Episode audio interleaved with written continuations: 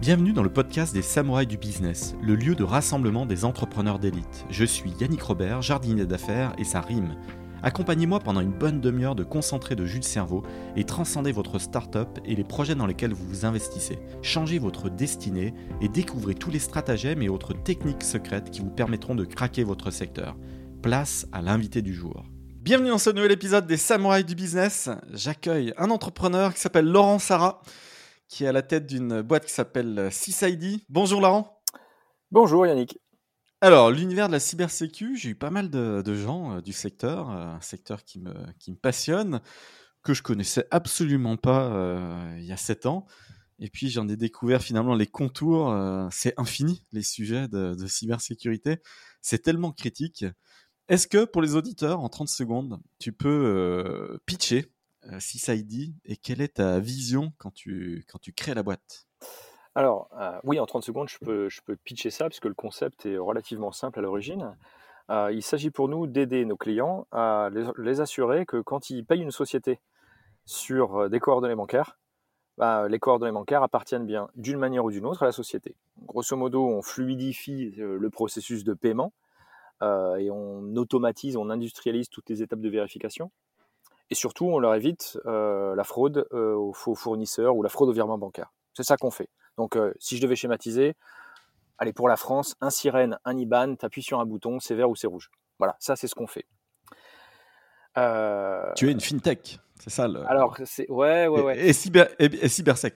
ouais, on, est, on est à la frontière de la cybersécurité, de la fintech, de la regtech. On est, on est un petit peu au milieu de tout ça. Euh, on parle avec des fraudeurs, enfin moi je parle avec des fraudeurs. Euh, voilà, nos clients, quand ils ont des tentatives, euh, ils redirigent vers nous. Donc moi, ça m'arrive de, discuter avec des fraudeurs qui parlent français pour la plupart. Et puis donc on sait qu'on est là, on sait qu'on travaille sur le même marché, comme, ils, comme ils disent si bien. et pour répondre à ta deuxième question, quelle était ma vision quand, quand j'ai créé cette société-là? Alors mon parcours est un peu particulier. Moi, je suis, je suis un vieil entrepreneur, euh, j'ai 50 euh, ans. Euh, j'ai co-créé la société il y a à peu près 6 ans. je venais de chez Sanofi, donc j'ai toujours travaillé dans l'informatique, dans l'IT. Je venais de chez Sanofi et j'avais toujours quelque part eu l'envie de créer ou de participer à une aventure entrepreneuriale sans en avoir forcément la possibilité. Et puis c'est les rencontres qui ont fait que voilà, j'ai eu cette opportunité et j'ai rejoint l'aventure CISID d'abord comme directeur technique. Euh, et ce qui me plaisait dans le projet, c'est que j'ai fait quelques grosses boîtes. Voilà, j'ai travaillé dans une grosse entreprise de pharmacie euh, pharmaceutique euh, avant d'arriver dans cette aventure CISID. Et puis Sanofi pour pas le citer. Sanofi pour pas le citer, voilà, c'est ça. Et puis alors, je, évidemment. j'en garde une très très bonne expérience. Moi, j'étais très très bien accompagné, donc aucun, aucune rancœur envers ces, ces, grands groupes, mais néanmoins, et surtout quand tu travailles à l'IT, loin quand même, hein, t'es loin du client, t'es loin du patient. et du coup, euh, il faut un peu se tordre les méninges parfois pour trouver du sens dans le boulot que tu fais au quotidien. Les responsabilités sont diluées, euh, il y a une organisation qui est assez complexe. En plus, on est dans une fonction support. Et quand j'arrive sur l'aventure 6ID, euh, je me dis, bon, enfin, je, vais avoir mon destin en main. c'est moi qui suis aux commandes. Et surtout, on a une mission qui me paraît, à l'époque, tu vois, un peu de loin quand même, quand on commence l'aventure, éthique. Je lutte contre la fraude ah, il y a les méchants, il y a les gentils. Je, caricature, hein, d'accord?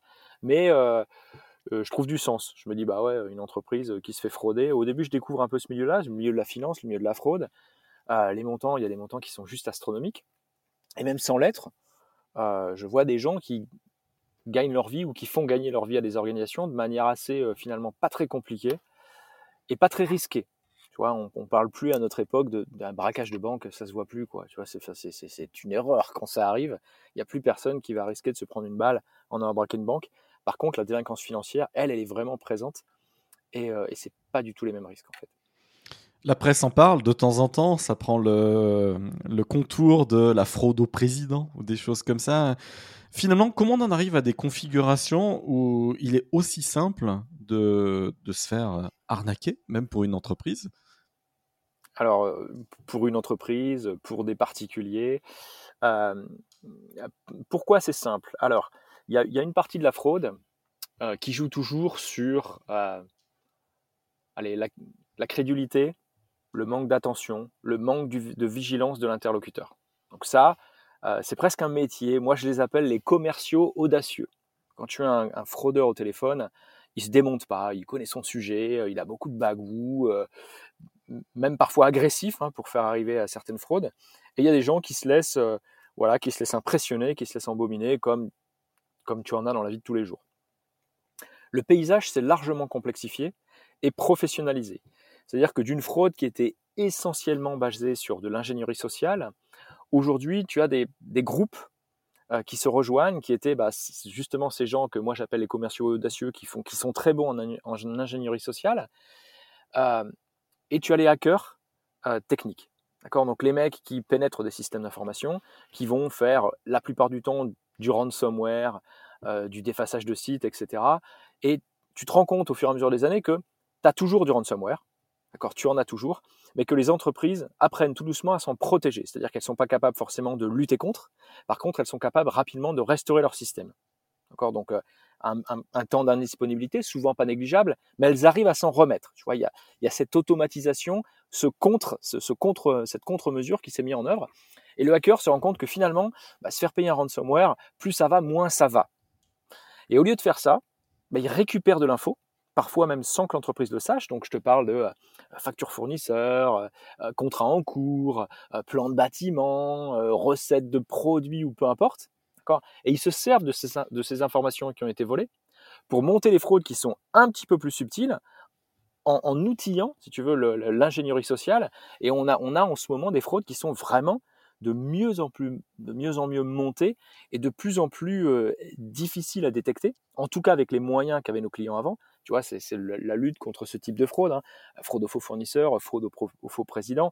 Très souvent, ça reposait sur de la vigilance humaine.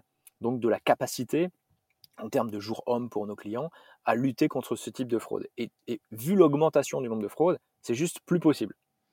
Comment, comment s'interface avec l'univers bancaire de telle manière à ce que l'utilisation de, ton outil et, et, de ta méthode, dit, euh, puisse être euh, nativement comme ça euh, intégré dans le système bancaire? Alors, notre partenariat et notre, si tu veux, notre adhérence avec le système bancaire est un petit peu plus compliqué que ça. Un, ce sont de grosses boîtes, qui sont régulées. Comme la pharma, quand je travaillais chez Sanofi, était régulée par les autorisations de l'AMF, les, les, les, banques sont aussi régulé. Donc c'est pas c'est pas très facile en fait de s'interfacer avec une banque. Et donc avec nos clients au début, on a monté cette plateforme de manière euh, très collaborative. C'est-à-dire qu'on a mis des gens autour de la table, des directeurs financiers, euh, des, des, des, CFO, euh, des trésoriers. On leur a dit voilà, on a cette problématique, il n'y a pas d'outils sur le marché aujourd'hui pour, pour y répondre. Et seul, vous n'allez pas y arriver. Ensemble, on a plus de chances d'y arriver. En unissant nos forces, on va être plus fort contre les fraudeurs. Le fraudeur, frauder, c'est 100% de son temps, 100% de son énergie. Vous êtes en best effort, vous, pour pas vous en prendre une. Donc, si on travaille ensemble, on va mutualiser nos efforts et donc, on sera plus solide face aux tentatives de fraude. Donc, la première chose qu'on fait, c'est on partage. On partage les informations euh, au milieu d'une communauté. Et puis nos clients voient que ça marche, on arrive à les convaincre, on lance le produit et ils disent à leur banque bon, c'est quand même un peu con que vous fassiez rien, vous institution financière il faut, euh, voilà, on travaille avec SysID et nous, on aimerait bien que, voilà, qu'il y ait une collaboration, que vous vous rapprochiez. La première banque qui nous a ouvert la porte, qui nous a ouvert la porte, c'est BNP. Et là, on a pu commencer à se connecter à des systèmes qui ont été lancés euh, interbancaires, si tu veux, très localement, très souvent, donc en France, au UK, en Italie, en Belgique, etc., qui restent dans un périmètre très national. Et là, les banques ont commencé à nous ouvrir les portes et nous donner accès, si tu veux, à des informations bancaires sous certaines conditions, bien évidemment. Euh, donc on utilise d'abord, si tu veux, notre, notre communauté, ce que j'appelle moi, qui est très Waze-like, d'accord? C'est euh, bah, si je suis victime d'une tentative de fraude, bouf, je lève la main, je remonte l'information et tout le monde est au courant. Euh, si j'ai déjà payé un fournisseur plein de fois et que ça s'est bien passé, tout le monde est au courant. Mais quand on n'a ni l'un ni l'autre, à ce moment-là, c'est là où on se retourne vers la teneur de compte, quand c'est possible pour nous, et on leur dit, voilà, on a un client qui veut payer ce fournisseur, le compte est tenu chez vous, est-ce que vous êtes capable de nous donner une réponse, oui ou non? Donc, euh, si tu veux, la banque ne trahit rien puisque c'est nous qui arrivons avec l'information, les coordonnées bancaires et l'identité de la société, et elle nous dit juste oui, non. Vois, donc il n'y a, pas de trahison du secret bancaire, entre guillemets. C'est comme ça qu'on a travaillé, qu'on a commencé à travailler avec les banques. Combien de clients tu, as aujourd'hui euh? Écoute, on a, assez marrant, on a fait le compte exactement aujourd'hui. On a plus de 2000 sociétés uniques qui utilisent notre solution au quotidien. D'accord? Alors évidemment, on a des, des, sociétés comme des, des, grands groupes de luxe, par exemple, tu sais, qui ont beaucoup de, filiales derrière, donc on les compte comme une société au sens juridique du terme, mais on a plus de 2000 sociétés aujourd'hui qui utilisent notre, notre plateforme au quotidien. On fait, on fait plus d'un, on va être à 1,5 million de contrôles de coordonnées bancaires par mois. On est déployé dans une quarantaine de pays, euh, ce qui est très complexe dans notre métier, puisque la fraude peut être différente euh, d'une localisation à une autre. Tu fraudes pas en Chine comme tu vas frauder en Espagne, en France, en Angleterre, en Belgique, etc. Et nous, on est très, euh, on est très spécialisé. Donc, quand on ouvre un pays entre guillemets, bah, c'est pas juste être capable d'identifier une société dans ce pays-là, c'est aussi être capable de comprendre quels sont les mécanismes de fraude qui sont mis en œuvre en local pour que notre plateforme reste efficace et qu'elle protège nos clients. Comment ton équipe est structurée? Vous êtes une euh, cinquantaine aujourd'hui chez SysID Ouais, on est une cinquantaine aujourd'hui chez SysID. Donc on a, euh, bah, on a un département de R&D, tu vois, qui fait du dev. Hein. On fournit une plateforme de, une plateforme de dev en SaaS. Donc on a, voilà, c'est une grosse partie de notre, de nos effectifs. On a, euh, comme toutes les boîtes, une organisation commerciale. On a aussi une équipe de support au déploiement de notre solution. On accompagne nos clients dans le bon usage et dans les bonnes pratiques de lutte contre la fraude.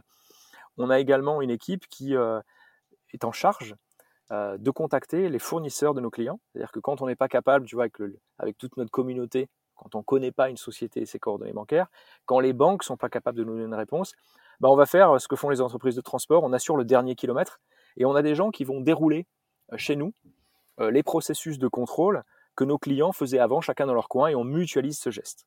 Et ce que j'ai omis de te dire, c'est que depuis le début de notre aventure, euh, on a un assureur qui nous a accompagnés, qui est la SMA, et qui a créé un produit d'assurance pour notre plateforme. Et si on se trompe quand on dit euh, vers un client, bah, l'assurance va rembourser euh, les membres de notre communauté du montant de leur transaction. Ils sont assez sportifs, la SMA BTP. une bonne structure, voilà. Alors, je te, corrige. Ça s'appelle plus la SMA BTP puisqu'ils ne travaillent, ne travaillent plus exclusivement avec le BTP, même si tu as raison, ils, viennent de là. Oui, ça a été des gens qui ont été très supportifs. ils ont écouté nos clients. Ils ont vraiment construit un truc sur mesure. Et alors, ça nous a pris beaucoup de temps, hein, mais ça a été. et ils font partie de notre communauté et ils sont clients de notre solution. Tu vois. Donc oui, oui, ils ont été, ils ont été très très supportifs, très très à l'écoute et très très créatifs en fait. Comment on gagne de nouveaux clients? Il y a une partie évangélisation, ça je sais que ça peut être, euh, euh, ça peut prendre du temps aussi, faire comprendre aux gens qu'il bah, y a une politique de, gestion de risque à mettre en place et, que c'est un bon investissement de s'occuper de ces sujets cybersec. Euh, ton équipe commerciale est structurée comment? Comment on gagne la confiance de, de nouveaux comptes?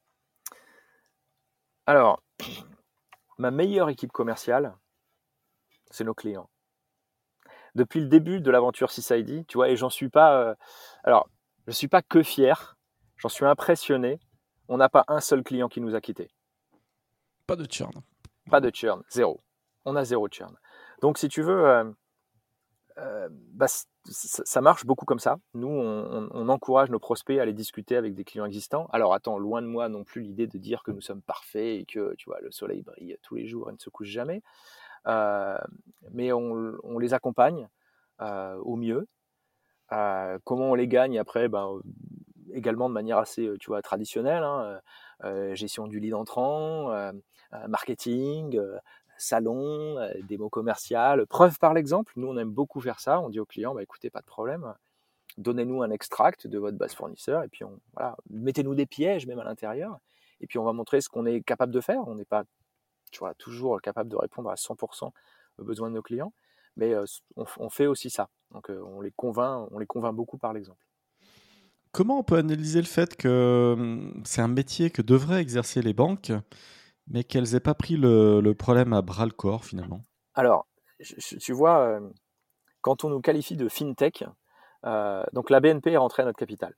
Fin 2020, parmi nos investisseurs, euh, la BNP est rentrée au travers d'un véhicule d'investissement qui s'appelle Operatech Venture, qui est détenu à 100% par la BNP. Euh, les banques sont dans une position très difficile. Euh, déjà parce qu'elles ont un régulateur sur le dos, que très souvent elles doivent agir avec une législation qui est nationale, que l'objectif de nos clients, c'est pas de sécuriser leur paiement en France. Aujourd'hui, tu es dans un monde où c'est la folie, tout le monde travaille avec tout le monde et partout sur la planète.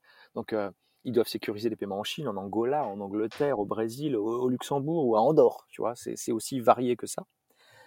Euh, par ailleurs, les informations que reçoivent les banques en Europe, pour payer une société, bah, il faut ses coordonnées bancaires, le montant, et tu vois, guère plus. quoi.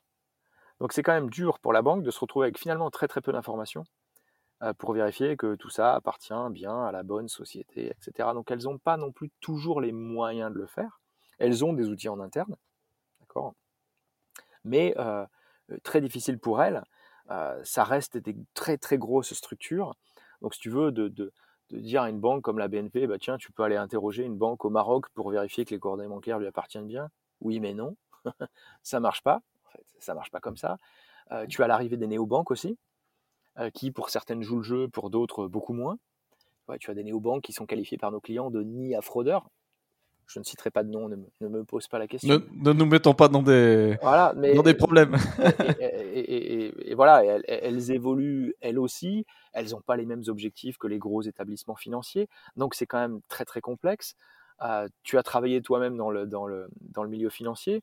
Donc tu te rends compte à quel point il est parfois difficile de, de tracer une transaction financière euh, quand tu payes d'un bout à l'autre de la planète. Euh, en Europe, on a un système qui est, que je trouve moi admirable. Euh, je trouve que les banques européennes font un très très bon travail. Dès que ça sort de là, tu fais ouh là là, tout le monde commence à transpirer, les banquiers y compris, quoi, pour savoir où est ton argent, est-ce qu'il est bien arrivé, par où il est passé. Tu vois, c'est quand même, c'est quand même relativement complexe quand on est donneur d'ordre, surtout pour des paiements en dollars, ça peut transiter par 3, 4 banques euh, d'affaires euh, différentes. Euh, absolument. Ouais, absolument. C'est un enfer. Ouais. C'est exactement ça. C'est un enfer. Donc, écoute, moi, je ne, je ne jetterai pas la pierre aux banques. Il y a des initiatives qui existent. elles sont néanmoins très nationales quand elles existent, mais elles ont le mérite d'exister. D'accord? Donc, je trouve ça très bien. On dit toujours, tu vois, j'entends souvent, euh, oui, les fintechs disruptent les banques. Non, moi, pas du tout. Euh, moi, mon aventure avec la banque, c'est que la banque m'a accéléré. Tu vois, c'est ça la vérité, en fait. Et qu'on travaille très, très bien ensemble. Et tu vois, on, est on va, arriver à, va arriver à fin 2022, donc ça fait deux ans qu'on travaille avec la BNP. Moi, j'en suis enchanté. Je, je me félicite tous les jours de les avoir comme partenaires. Sans, tu vois, sans flatterie aucune. Hein. Après, euh, il y a plein de sujets sur lesquels putain, on a des trucs, euh, c'est long, euh, ça avance pas, il y a trop de process, etc. On n'a pas la même échelle de temps, si tu veux.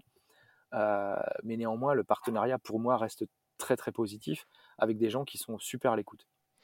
Tu parles de ta levée de, fonds. Effectivement, bah, tu, as, tu as cité Operatech Ventures. Tu as Aonia Ventures aussi. je remercie Olivier Bourran qui nous a fait cette mise en relation et, tu, as donc euh, Olivier Bourran euh, dans ton capital, une belle preuve de, confiance. Euh, comment, il, comment il est alors, Olivier, en tant qu'investisseur? Alors, je, ouais, je vais répondre à cette question, je ne m'échapperai pas.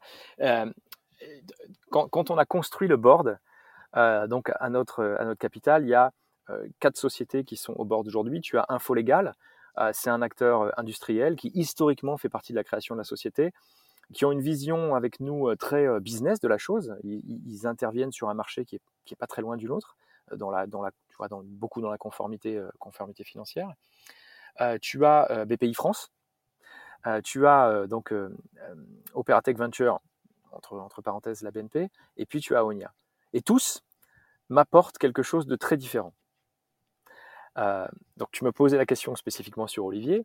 Olivier a un parcours qui est bluffant, tu vois, remarquable. Le mec a monté une boîte euh, euh, qui fait, euh, qui est pas, pas loin du milliard. Hein, ah, il fait, ouais, il va atteindre le milliard. Il fait plus de 830 millions de chiffre d'affaires annuel. Pas loin, du, pas, loin, pas loin du milliard de chiffre d'affaires. Il est dans 55 pays et tout ça sans lever une thune. Donc voilà, tu te dis wow, la vache.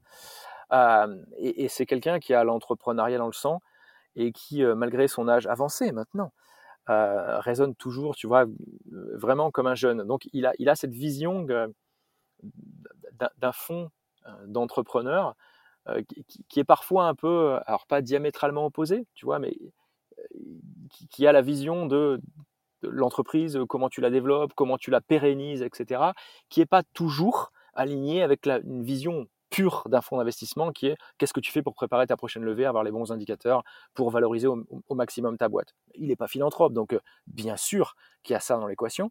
Et tu vois, la BPI et Operatech euh, beaucoup m'ont beaucoup aidé à structurer la boîte et à suivre ces bons indicateurs. Mais par ailleurs, Olivier, son objectif, c'est d'accompagner l'entrepreneur et que sa boîte fonctionne. Tu vois, d'un point de vue financier, d'un point de vue positionnement produit sur le marché, d'un point de vue structuration, d'un point de vue développement international, il a un vrai savoir-faire. Donc, Sachant qu'il a un carnet de contact auprès du top 1000 mondial, hallucinant. voilà, avec, avec un gros carnet de contact que tu, voilà, que quand tu l'utilises, tu, tu vois, as, un rulebook pour, tu vois, pour utiliser ça de manière, tu vois, de manière sérieuse. Tu balances pas les trucs comme ça dans la nature. et, et, très très pragmatique. Tu vois, très très pragmatique et un vrai savoir-faire dans le, déploiement, le déploiement à l'international, comment tu, comment tu ouvres un pays, comment tu voilà. Et puis une vraie, une vraie fibre commerciale. La levée, c'était quoi l'objectif de la levée Les piliers d'investissement phares, c'était quoi? Alors, on avait, on avait fait du seed, on avait fait à peu près un million d'euros en seed, essentiellement tu vois, pour construire les premières briques de ce qu'est CID aujourd'hui, de, de montrer qu'il y avait un intérêt, qu'on avait des, tu vois, des premiers clients et qu'on pouvait faire quelque chose qui marchait. Euh, l'objectif de la dernière levée qu'on a faite a été de, ben, de, professionnaliser le produit, de l'industrialiser. Moi, c'est un truc qui me tient, euh, qui me tient vraiment à cœur. La lutte contre la fraude, c'est vraiment pour moi quelque chose qui doit être euh, systématique. Tu vois, ça ne doit pas être on demand, ça doit vraiment être, tu fais tout le temps la même chose. By design.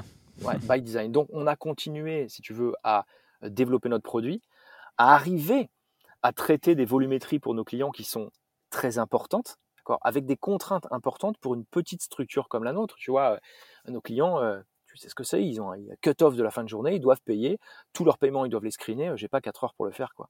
Il faut que ça soit fait, que ça soit fait très vite, donc tu dois avoir une plateforme industrielle qui fonctionne rapidement, en temps réel, en interrogeant potentiellement tous les autres systèmes interbancaires. Donc il y, y, a un vrai enjeu industriel et de performance sur la plateforme. Ensuite, notre défi a été d'accompagner nos clients des grands groupes. je ne les citerai pas parce que j'ai pas forcément, je leur ai pas demandé l'autorisation en, trois exemplaires, mais des grands groupes qui ont des filiales partout dans le monde et puis qui ont les mêmes besoins et qui ont besoin d'uniformiser la manière dont ils font ces contrôles. Donc, c'est être capable de les accompagner sur plein de géographies. et puis, les montrer aussi qu'on était capable que, que l'intérêt, si tu veux, pour notre produit n'était pas uniquement franco-français. Et donc ça, c'est ce qu'on a fait en vendant des sociétés qui ne sont pas que françaises donc aux États-Unis, au Benelux, en Espagne, au UK, en Italie, tu vois, de montrer qu'il y avait que cette problématique en fait n'était pas seulement française ni même européenne, elle est mondiale. À la grosse louche, ton mix France hors France, tout inclus Alors non, non, à, la grosse louche aujourd'hui, si tu veux, depuis deux ans, on a quand même consolidé notre position sur la France. Maintenant, si tu veux, si je regarde les, le, schéma, la map monde de tous les pays dans lesquels on fait des contrôles, bah, il y en a une quarantaine voilà, il y en a une quarantaine. La, porte est grande ouverte du coup pour l'accélération à l'international. Euh, voilà, ouais, ouais, la porte est grande ouverte pour l'accélération. Après, faut, euh, tu sais, tu peux vouloir accélérer, mais si tu as une Dush, euh, tu pourras pas la faire rouler à plus de 90 km/h. Donc il faut aussi que les bases, les bases soient là. Tu vois, tu me demandais tout à l'heure comment il était Olivier dans un board. Bah, il dit ouais, t'es bien gentil, mais tu vois, avant de, avant de rouler à 200 km/h, assure-toi que tu as le bon véhicule, quoi, parce que sinon, tu n'arriveras pas à freiner et à prendre les virages. Ah, y a le 300, il, est peut-être fan de Lamborghini et, de, de, belles rutilantes. bah, écoute, en tout cas, il est fan, il est fan de sport mécanique. Euh, tu peux le voir quand tu conduit n'importe quelle bagnole d'ailleurs. les, étapes à venir, euh, tu as réussi plein de choses. Tu te vois exécuter quoi là, ces trois prochaines années Si tu avais une roadmap à, à dresser, c'est quoi les gros challenges? Alors, euh, j'en ai plein. Euh, et le, premier, euh, avec plein d'humilité, c'est que moi, je sois capable de continuer l'entreprise dans sa croissance. Tu vois, c'est parfois tu es l'homme du début, parfois tu es l'homme du milieu, parfois tu es l'homme de la fin. Bah, quand tu entreprends, il faut que tu sois celui du début, celui du milieu, celui de, tu vois, celui d'après. Donc, humainement et en termes de compétences, il faut pas être un but, il faut pas être, faut pas oublier par où tu es passé, il faut pas non, faut être conscient de tes propres capacités et de tes limites. Donc, est-ce que, tu vois, pour moi, l'enjeu, c'est pouvoir continuer à accompagner cette, cette société-là, de structurer une équipe aussi, qui soit capable d'accompagner le, développement de la boîte. et, et, après, alors c'est marrant parce qu'on me pose souvent la question et je réponds toujours de la même manière. les challenges que je vais avoir à relever sont ceux que mes clients vont avoir à relever dans les deux années à venir. Moi, c'est ça qui m'intéresse si tu veux, oui, oui, euh, la réussite, euh, le, je sais pas où, ouvrir des filiales, faire plus de chiffres d'affaires, euh, faire plus d'ARR, se développer dans les pays, au moins, tu vois, en Europe pour commencer. Oui, bien sûr, mais cette réponse-là, elle est un peu bateau, tu l'aurais de n'importe quelle, quelle boîte. Non, non, moi, je veux écouter, je veux continuer d'écouter mes clients et d'être sûr qu'on a un produit avec un market fit, qu'on accompagne nos clients là où ils nous attendent, qu'on continue de faire notre, notre travail très correctement et surtout de de bien mesurer quels vont être les effets de, euh, tu vois, euh, du Covid, de toutes euh, les, les, techniques de fraude qui vont évoluer au fur et à mesure des années et de continuer à, correctement accompagner nos clients et à les protéger contre la fraude parce que tu peux dessiner la trajectoire de ta boîte superbe d'un point de vue, je sais pas, financier ou réussite entrepreneuriale. Mais il faut d'abord, c'est d'abord les clients que tu dois accompagner. C'est eux qui font ta réussite en fait. Il y a de la créativité, effectivement, euh, du côté euh, de, cet univers obscur, peu connu. Euh. il y a plein de choses qui se passent du côté des, ah, hackers. Et il n'y a pas que du noir et du blanc, comme tu le disais, il y a aussi cette zone grise. le Darknet en fait partie, cette zone grise. C'est pas si sombre que ça, il y a, des opportunités. c'est un univers étrange. Est-ce que tu as tout tes key aujourd'hui? Tu parlais de déléguer, de construire, et tu arrives à une étape. Euh, là, vous êtes à peu près 56 euh, de ce que j'ai vu. On dit toujours qu'il y a un palier à 60, et puis le prochain, il sera à 150 euh, talents dans la, boîte. Est-ce que tu as tous tes, tes key managers aujourd'hui? Alors, il n'y a pas une personne qui travaille chez nous que je voudrais pas que je voudrais voir dehors tu, vois ce que je veux dire? Je pense que les gens aujourd'hui sont à leur place. Euh, ils ont tous une marge de progression. Il y en a qui vont monter des marches, puis il y en a qui les monteront pas et qu'on devra accompagner. Donc ça voudrait dire que peut-être, tu vois, tu recruteras une personne au-dessus pour accompagner les personnes qui sont en dessous, etc. Donc euh, euh, la, réponse à ta question est non tu as, tu as jamais toutes les personnes dont tu as besoin pour franchir les prochaines marches. C'est, c'est pas possible en fait. le, d'ailleurs, tu vois, Olivier me disait, il, dit plein de trucs et je, je, retiens, je retiens pas tout, mais il y a quelques trucs qui m'ont marqué. Ils m'ont dit, le premier métier d'un chef d'entreprise, c'est RH. Et donc, tu dois faire en sorte que, bah, les, gens que les gens que tu embauches, tu vas réussir à les accompagner, les développer jusqu'où tu pourras, jusqu'où tu en seras capable, jusqu'où eux en seront capables. Et après, c'est de, de froidement, tu vois, analyser ton organisation. Est-ce que pour performer, ta boîte a besoin de telles compétences Est-ce que tu les as en interne? Est-ce que tu fais rentrer des gens? Tu vois, historiquement, nous, on n'est pas très fort. Je pense qu'on pourrait être meilleur en marketing, même si on s'est beaucoup amélioré. Parce que moi, je suis un pur produit de l'IT. Tu vois, le board, parfois, en plaisantant, m'appelle l'ingénieur. Et que, tu vois, c'est quelque chose que moi aussi, j'ai appris sur le tas. Et parfois, tu peux recruter des personnes clés pour accélérer la progression de ta boîte parfois tu peux faire le choix de te dire non, mais sur cette fonction-là, je, crois en ce gars-là, il a vraiment du potentiel et je vais, je vais, le développer. Tu regardes l'équipe de management d'Olivier, par exemple, chez Aonia, c'est incroyable. Ils sont tous jeunes, en fait. Olivier, il a, il a, il a pris des gens qui étaient, euh, qui étaient très très jeunes, il les a Une grosse capacité à faire monter en interne ah plutôt que d'aller recruter en, externe. C'était un peu pour ça que j'abordais la question avec toi. Ta culture d'entreprise, elle repose sur cette euh, capacité à faire monter en interne ou de temps en temps il y a besoin d'appui externe de haut vol? alors tu, tu peux pas euh, tu, peux pas que faire monter en interne quand on est startup. Au début tu commences t'es trois donc euh, il faut que tu en embauches des gens c'est sûr. Tu, es, tu, es, tout le temps en train de les embaucher. Tout à l'heure je t'ai dit que j'étais très impressionné plus, plus que, que fier qu'on a eu zéro churn aujourd'hui. Depuis la création de la boîte donc fin 2016 j'ai eu une DEM. Une DEM. Euh, tu vois, d'une personne que, avec qui on est toujours en contact, qui s'appelle Isaline, elle est partie, euh, elle voulait aller travailler à l'étranger, elle est partie s'installer aux Pays-Bas avec son mari, bon, chouette, tu vois, enfin, chouette aventure, elle, a, elle bossé 4 ans pour nous, une DEM. Ça veut dire deux choses. D'abord, pour nos clients, ça veut dire qu'ils travaillent avec une boîte qui est stable, tu vois, et que tu n'as pas des gens qui changent tous les 4 matins, euh, start-up, avec j'ai une opportunité à droite à gauche, je suis développeur, je peux être payé 24 plus là-bas, je m'en vais, etc. Il y a de la stabilité. Deuxièmement, ça veut dire que les gens sont investis et intéressés au projet euh, qu'on mène. Et ça veut dire aussi qu'on est capable de développer des gens et de leur faire euh, franchir des steps. Alors maintenant, à la question que tu me posais, est-ce que tu seras capable de leur faire monter les marges jusqu'à 150, 200, 250 Damned, je l'ignore. Est-ce qu'il y aura des recrutements à venir? Ah oui, j'en suis certain. Sur des positions clés Oui, bien sûr aussi. Mais euh, tu vois, moi, je, j'aime, j'aime bien, euh, quand j'en suis capable, euh, accompagner les gens, les faire grandir, les challenger. Et tu vois, c'est aussi, je pense, une des raisons pour lesquelles les gens, gens partent pas de la boîte, c'est qu'on recule jamais devant le fait de dire à quelqu'un, là, tu es en train de faire de la merde, tu fais pas ton travail correctement et il faut que ça change. Plutôt que de ne rien dire et lui dire, bon, au, tu vois, à l'entretien annuel, lui dire, bah écoute, aujourd'hui c'est ton dernier jour.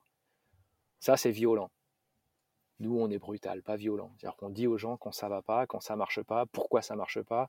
Écoute, et puis après, euh, tu vois, ils corrigent quoi. C'est ça aussi un petit peu que, que recherchent recherche les gens. Je pense que dans, dans l'équipe qu'on a en place aujourd'hui, il y a un grand courage managérial. C'est un mindset assez proche du, hacking parce que finalement, le hacker éthique euh, vient faire un acte plutôt brutal. Il vient euh, tenter de. Il fait son pen test, voilà, son, test de pénétrabilité. Il trouve une faille. Donc, euh, d'une certaine manière, il vient agresser le, SI, le système informatique. Et puis, il trouve quelque chose. Et puis, il le révèle. Et donc, souvent, le CTO peut se retrouver comme ça mince. en fait, j'ai une passoire. Et en fait, psychologiquement, ça peut être dur à, encaisser. Et en même temps, bah, ce dialogue de transparence permet de construire le, monde nouveau, de s'adapter, de répondre à la faille et, de patcher. C'est un peu ça la philosophie. Euh, ouais, écoute, je trouve que ton analogie est très bonne. Et d'ailleurs, tu as eu un moment euh, dans l'IT où quand tu te faisais hacker, ce qu'il fallait surtout pas, c'est que ça se sache. Quoi. Alors qu'aujourd'hui, euh, on a des structures qui sont en place, tu as l'ANSI qui intervient, euh, tu as tout de suite du partage d'informations, euh, ça sort dans les journaux, tu vois, voilà. Et ben, la fraude, elle suit un peu ce, avec retard, tu vois, ce schéma-là.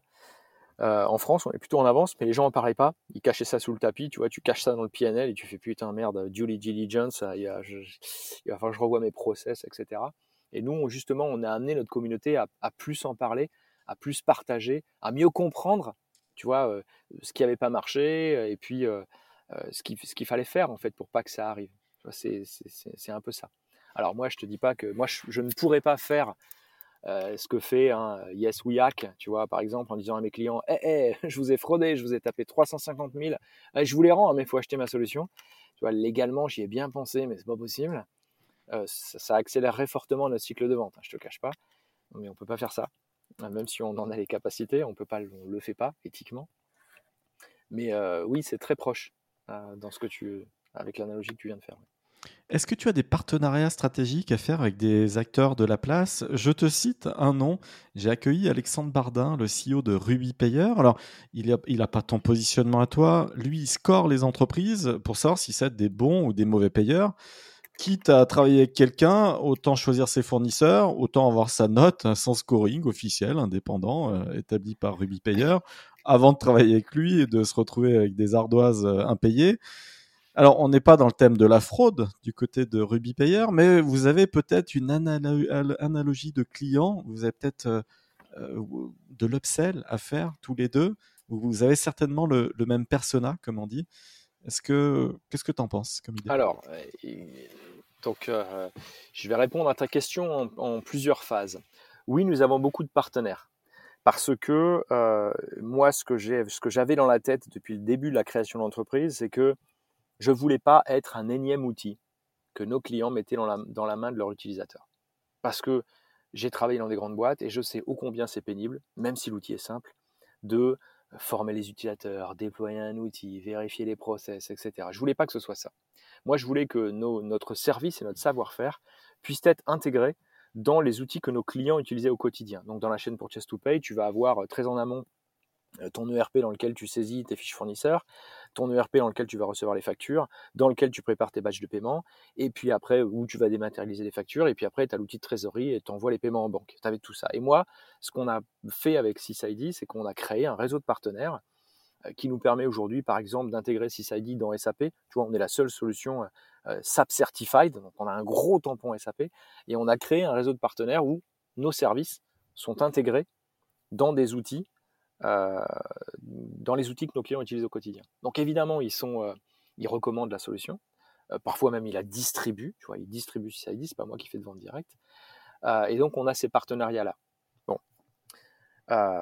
après, tu me citais Ruby, je ne les connais pas. Je, regarderai après, tu vois, ce qu'ils font, mais je, je, ne les connais pas. oui, on a énormément tu vois, d'opportunités ou de sens à être intégré dans, tu vois, dans, plein de solutions. Le risque pour nous, tu t'as mentionné, tu as dit combien on était, hein, une cinquantaine de personnes, c'est de se disperser. Et dans le métier qu'on fait, moi, j'ai pas le droit à l'erreur. D'accord? Notre mission première, c'est protéger nos clients contre la fraude. Je peux pas me louper en fait. Je peux, je, peux pas avoir des clients qui se prennent des fraudes avec nos solutions. C'est, c'est la mort de l'entreprise et puis la mort de notre crédibilité. Donc, euh, on doit aussi rester nous très très focus et très très vigilant à l'évolution de notre marché. Donc, c'est pour ça que ouais, euh, j'ai envie d'aller partout, tu vois. À chaque fois, je, regarde, je dis ah putain, on aurait quelque chose à faire ensemble. Néanmoins, euh, on reste petit, d'accord, et très focus. Mais oui, oui, il y a plein, tu sais, tous les gens qui font du paiement devraient s'assurer que l'endroit où ils payent, même s'ils le font pour un tiers, c'est le bon endroit, hein, que ce soit sur une personne physique, une personne morale, en France ou ailleurs. J'ai appris que les notaires euh, étaient souvent euh, l'objet de fraude. Alors là, ça peut être assez massif. L'impact pour les particuliers, voilà, c'est toute une vie qui, et donc euh, sur du paiement où, il y a de la fraude au, à Liban. donc ils sont régulièrement attaqués. Est-ce que c'est des, use cases que tu vois, même si tu travailles à autre échelle toi de ton côté, mais les études, les offices notariales, qu'est-ce que tu en penses? Alors, euh, oui, bien sûr, euh, tu as raison. Alors après, euh, les notaires ont quand même accès à des outils qui devraient leur permettre de faire des vérifications avant de payer, hein. auxquels nous, on n'a pas accès, évidemment. Hein. mais ils ont quand même des outils très particuliers auxquels ils devraient pouvoir accéder. oui, c'est une population qui est évidemment, enfin, qui aurait besoin d'une solution comme la nôtre. Maintenant, euh, tu vois, 50 personnes, je peux pas aller. Euh, oui, et puis c'est un petit marché pour toi. Euh, voilà, c'est ça. Donc je peux pas. on n'est pas encore arrivé, si tu veux, à ce niveau de d'industrialisation de, de, déploiement de la solution. C'est, si je devais parler de manière très financière et économique, c'est un coût d'acquisition qui est trop important par rapport au panier moyen du client potentiel. Entendu. c'est vrai, il faut, il faut rester focalisé. Tu citais les fraudeurs, leur profil. On, va refaire un petit focus sur ces, sur ces ingénieurs de, de haut vol, d'une certaine manière.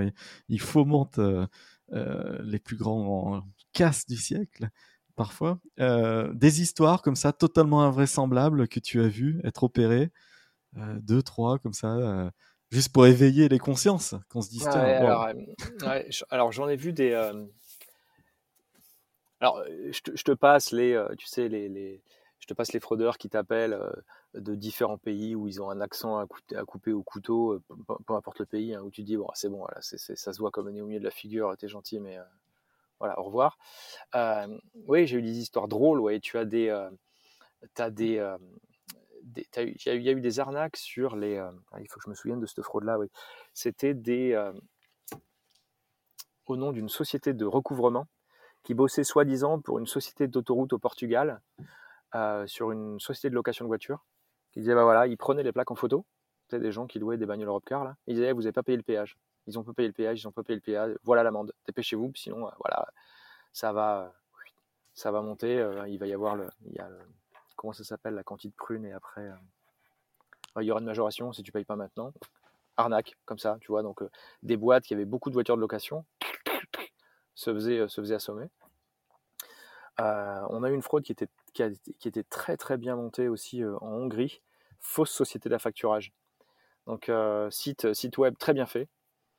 En, Hongrie, société d'affacturage, modification des factures fournisseurs, donc sur des modèles, tu sais, ciel compta, etc. Enfin, des, vraiment des, des belles modèles de factures avec cessation d'une créance d'affacturage. Alors, il mettait, il mettait tout, hein, c'était détaillé, les coordonnées bancaires, euh, les coordonnées bancaires évidemment qui, appartenaient bien à cette société hongroise. Donc, cessation de créance. On a eu ça. On a eu euh,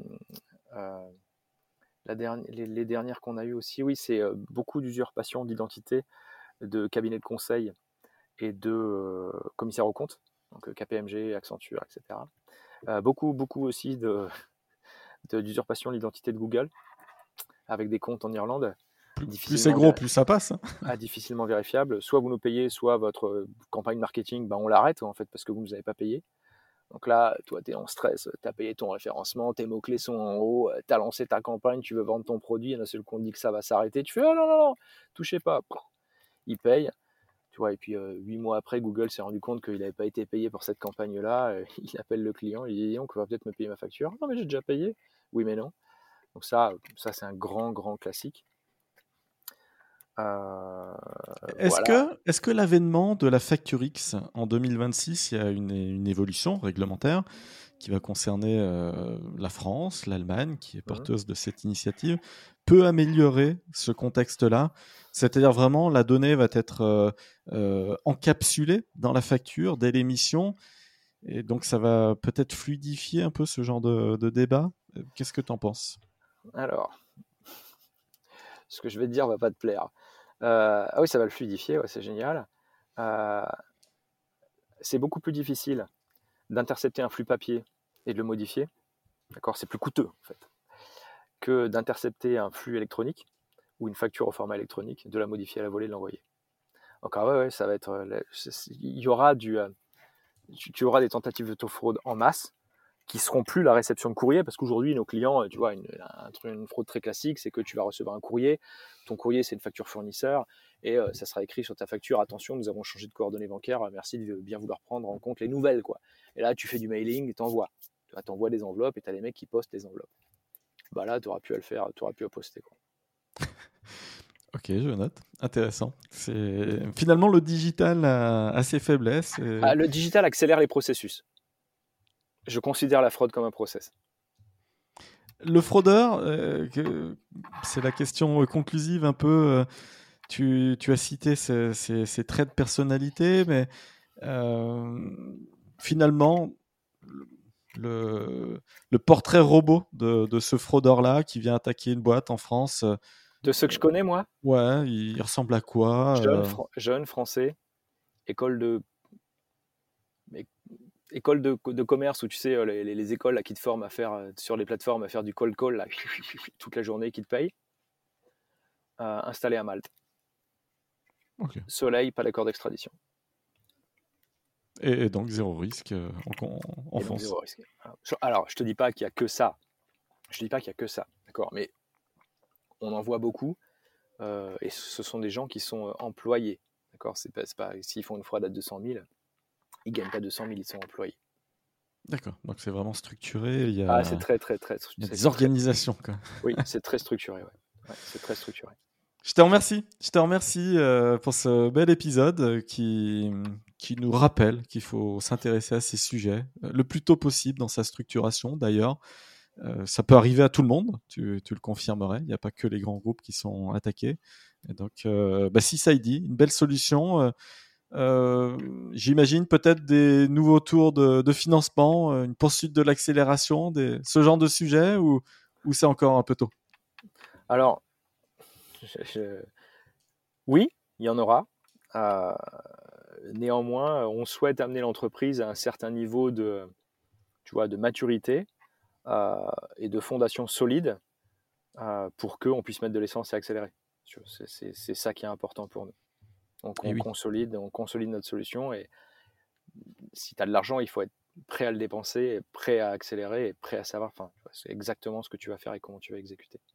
L'eau ne bout qu'à 100 degrés et, pas avant. il faut attendre parfois certains milestones euh, importants. Ça. ça, va venir. je ne suis, pas, pas inquiet. Merci, merci pour cette transparence, important comme sujet, euh, la transparence dans ton univers.